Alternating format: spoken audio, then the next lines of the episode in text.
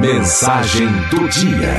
Receba agora uma mensagem de otimismo e esperança. Mensagem do dia. A outra janela. A menina debruçada na janela trazia nos olhos grossas lágrimas e o peito oprimido pelo sentimento de dor, causado pela morte de seu cão de estimação. Com pesar, observava atenta ao jardineiro a enterrar o corpo do amigo de tantas brincadeiras. A cada pá de terra jogada sobre o animal, sentia como se sua felicidade estivesse sendo soterrada também. O avô, que observava a neta, aproximou-se, a envolveu em um abraço e falou-lhe com serenidade. Triste a cena, não é verdade?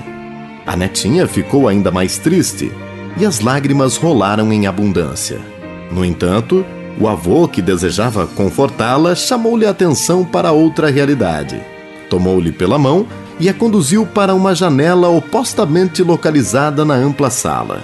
Abriu as cortinas e permitiu a que visse o jardim florido à sua frente e lhe perguntou carinhosamente: Está vendo aquele pé de rosas amarelas bem ali à frente?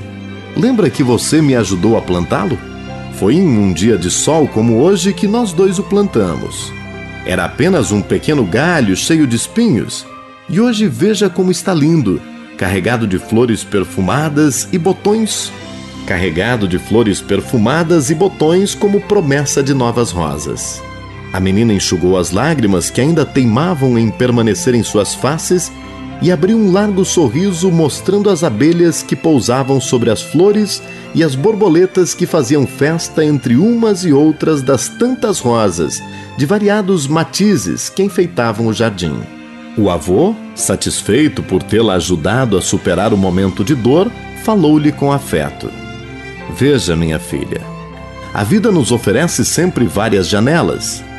Quando a paisagem de uma delas nos causa tristeza sem que possamos alterar o quadro, voltamos-nos para outra e certamente nos deparamos com uma paisagem diferente. Tantos são os momentos de nossa existência, tantas as oportunidades de aprendizado que nos visitam no dia a dia, que não vale a pena sofrer diante de quadros que não podemos alterar.